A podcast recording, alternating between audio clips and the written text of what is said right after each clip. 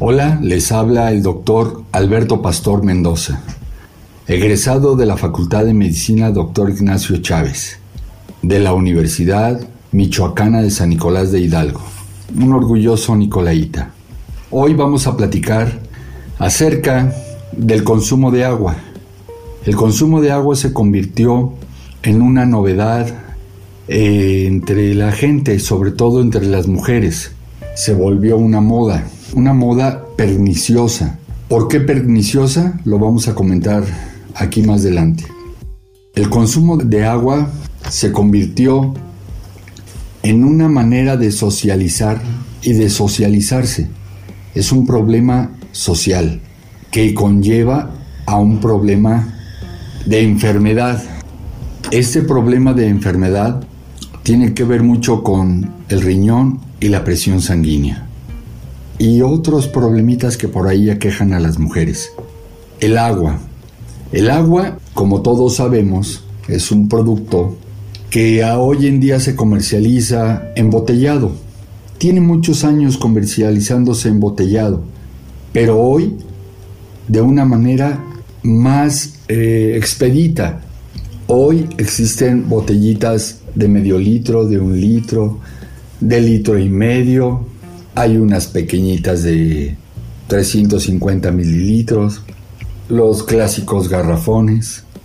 Y miren ustedes, vamos a hacer un poco de, de un recuento del agua. El agua nace en los ojos de agua, nace en los pozos y son extraídas. Esa agua es H2O, está rica en minerales, es muy rico en productos naturales que provienen de la tierra. El agua no se vendía. Y decía una abuelita que conocí, un día, cuando el mundo esté a punto de terminar, así lo decía y, y bueno, yo era un niño, cuando el mundo esté a punto de terminar, nos van a vender el agua. Así lo dijo esa señora, lo tengo bien presente.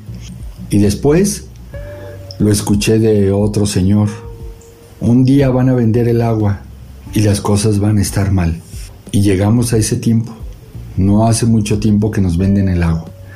Antes nos vendían el agua embotellada de garrafón y se compraba uno por familia. Y lo consumíamos porque el agua que consumíamos traía pues algunas impurezas y en muchas ocasiones hasta parásitos. ¿Qué pasa ahora? Sinceramente he buscado de dónde llegó la corriente de consumir agua en exceso y sobre todo agua embotellada.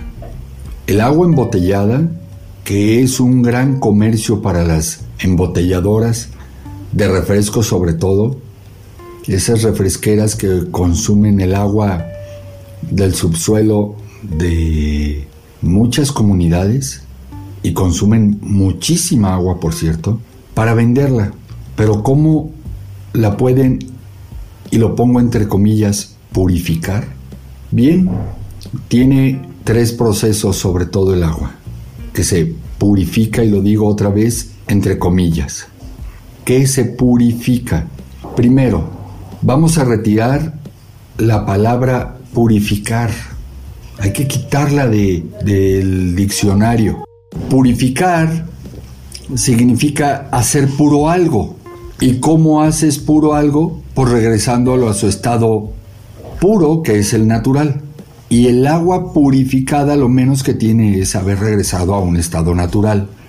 Podrían haberle llamado, si lo lograran, un agua sin microbios, un agua sin bacterias, un agua sin hongos, un agua sin parásitos, etc. Podríamos llamarle un agua limpia, sin bacterias. Pero no se les ocurrió poner purificada porque cuando este término entra en nuestro inconsciente, inmediatamente lo que logramos es que nuestro cerebro trabaje en pro de la información que le intentaron asignar. ¿Cuál es la información? Purificar. La mente, que no lo analiza, lo toma de hecho lo conceptualiza de hecho. voy a tomar agua pura. Y la gente lo dice, tomo agua pura, en vez de decir, tomo pura agua, que es diferente. Sistemáticamente se hacen comerciales, se hacen propagandas, etcétera, de tomar agua. Ustedes pueden verlo en la televisión, en la radio, en carteles, en, los dispositivos electrónicos, etcétera. La promoción del agua. El agua no cuesta nada. Sinceramente no cuesta nada. Costará llevarla a tu hogar, costará de verdad embotellarla para bien. Pero claro, nunca iba a encontrar el por qué se empezó a purificar el agua porque nadie lo va a manifestar. ¿Por qué? Porque es un negocio, es un negocio oscuro, un negocio que deja una rentabilidad enorme económicamente. Para llevar este proceso de purificación, sucede que tienen que fluocolar el agua, ionizar el agua y ponerle algunos elementos eh, como el sodio para tratar de estabilizarla. Un agua que sale de la purificadora tiene que mantener un reposo de aproximadamente dos semanas para poder hacerla del consumo humano. ¿Por qué el reposo? Pueden ustedes imaginarlo, porque puede ser veneno. El agua tiene una formulación en su molécula que es H2O. El agua purificada es HOH. Esto nos introduce a un mundo ya diferente, el consumo. ¿Quiénes son las personas que más agua consumen hoy en día? El blanco perfecto para esta propaganda y consumo de agua son las mujeres. Las mujeres se convirtieron en el cliente número uno del agua. Hoy en día consumen más de 2 litros de agua por persona. Y es increíble. La comunidad médica adoptó este concepto erróneo de consumir agua pura. Insisto, pongo pura entre comillas.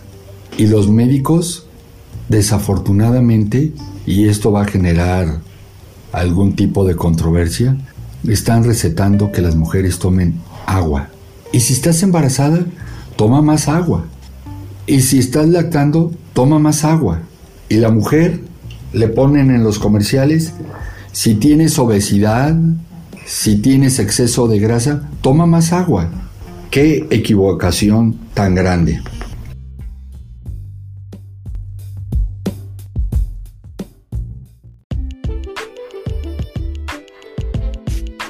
La mujer como blanco de la propaganda de del agua, optó por consumirla sin razonar lo que está haciendo.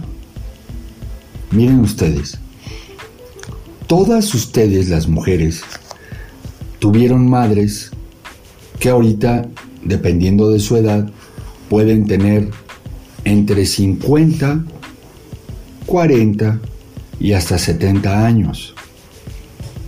Pregúntenle sobre todo a las mujeres mayores de 50 cuánta agua tomaban cuando tenían la edad de las mujeres jovencitas adolescentes de hoy en día o de las menores de 25. A su vez, las personas que tienen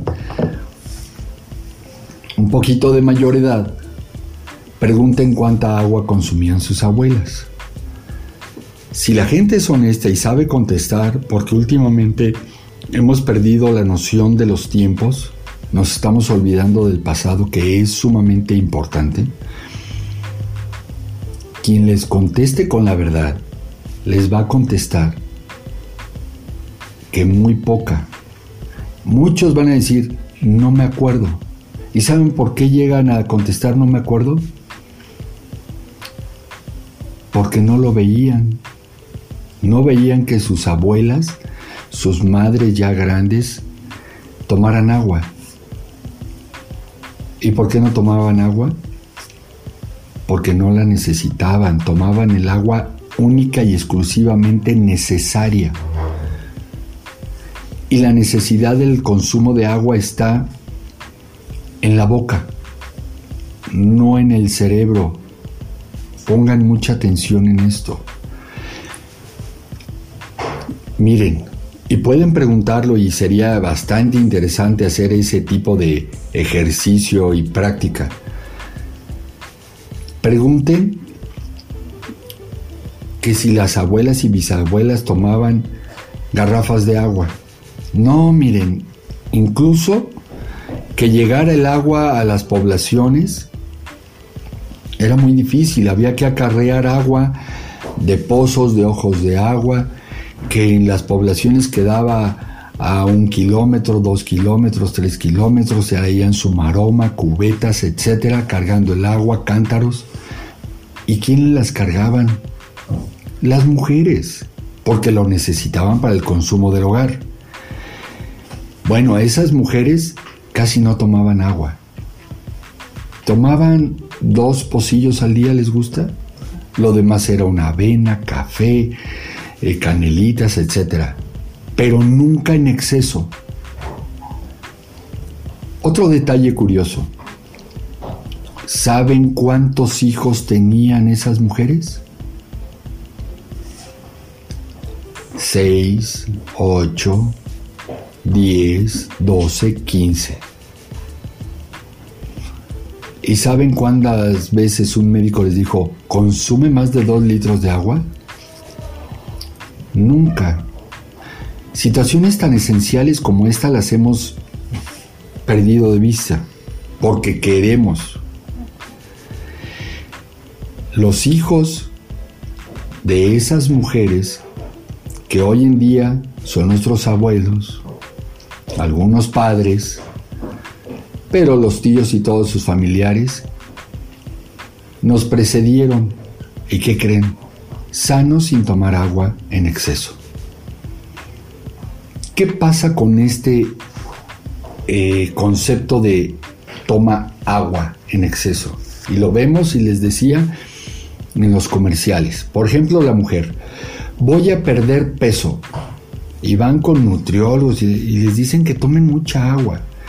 Porque en el comercial de la televisión ponen un vaso con agua y grasa y luego le ponen mucha agua al vasito y la grasa, lógicamente como flota, como no tiene un, no se alía con el agua, pues se derrama en el vaso. ¿Qué creen mujeres? En ustedes no se derrama ni una gota. En ustedes se les queda toda la grasa más el agua. Entonces, el problema es que ya estamos consumiendo más agua, estamos inundando nuestro cuerpo y ahí es donde viene el trabajo del riñón. Y ahí es donde empieza la inundación del intersticio. El intersticio es entre las células. Ahí vienen los problemas de hipertensión, vienen los problemas de baja de azúcar, vienen los problemas eh, que se van haciendo en cadena de obesidad, una obesidad que no logran eh, controlar y nos sometemos a dietas, a dietas que a veces, muchas de las veces, son perjudiciales. ¿Qué pasa luego entonces? ¿Qué pasará cuando empezamos a consumir todo esto y de esa manera? ¿Qué pasa con nuestro cuerpo? Bueno, pues vamos a ver qué pasa. Vamos a una pausa. Vamos a escuchar a Credence. ¿Has visto la lluvia caer?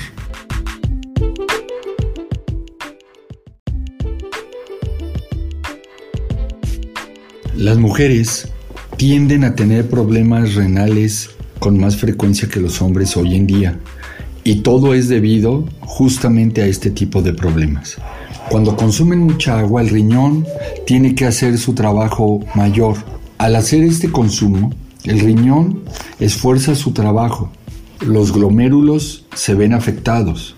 Y cuando tienen esta afectación, empiezan a pasar sales que debieran ser restituidas. Generan las llamadas piedritas. cálculos, litos en vías urinarias. Ese es uno de los problemas. Otro, en el embarazo puede llegar a ocurrir problemas como la preeclampsia y la eclampsia, aumento de la presión arterial, que puede ser esencial o una hipertensión endocraniana que genera problemas muy graves. Esos son problemas que la mujer debe tomar mucha atención. Y ojo, tomando agua mujeres no bajan de peso. Mucho cuidado con eso. Vamos a escuchar un par de testimonios y a ver qué nos dicen estas mujercitas acerca del consumo de agua, cómo lo conceptualizan ellas.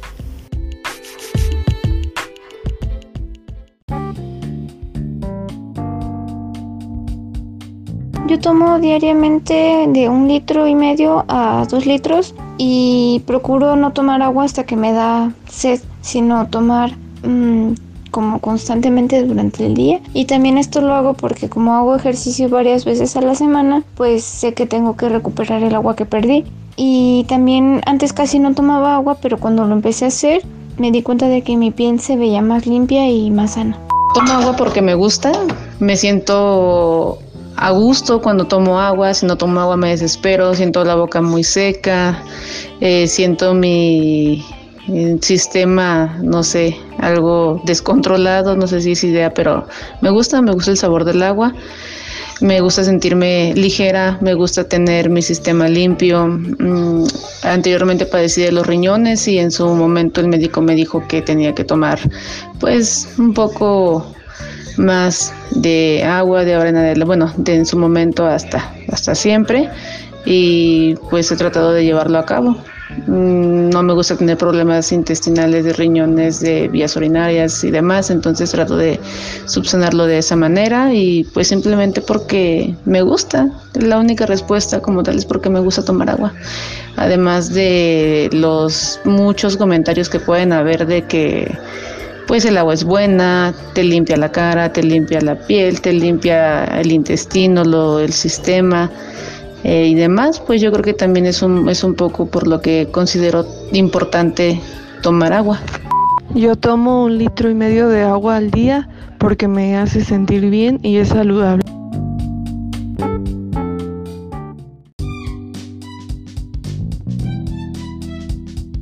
Bien, ya escuchamos los testimonios, los tres parecidos. Los tres concluyen en algo importante. Dicen, me gusta el agua. El agua limpia mi rostro. Dicen que sirve. Habría que ser muy concluyentes en esto con una reflexión. El agua de hoy no es la misma de antaño. Nuestros padres, nuestros viejos, consumían agua, pero no de este tipo de agua. Esta agua de garrafón es agua muerta es agua que no tiene vida y al no tener vida genera problemas dentro de nuestro organismo. Si ustedes tienen un vaso de agua y un microorganismo sobreviviese en ese, quiere decir que esa agua tiene vida. El agua no tiene vida.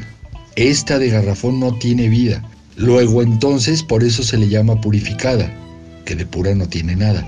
Y un detalle importante, si no sobreviven bacterias, parásitos hongos, eh, virus en este tipo de aguas procesadas, ¿qué pasará con la flora habitual de nuestro cuerpo? ¿Qué pasa cuando nosotros ingerimos el agua y sucede que tenemos bacterias saprófitas para nuestro cuerpo? Bueno, pues son destruidas. Hay que tener mucho cuidado. Amén de lo que habíamos platicado momentos antes que el agua puede inundar nuestro cuerpo porque la consumimos en demasía. Si vieron, la mayoría consume litro y medio arriba del agua y hay que tener mucho cuidado.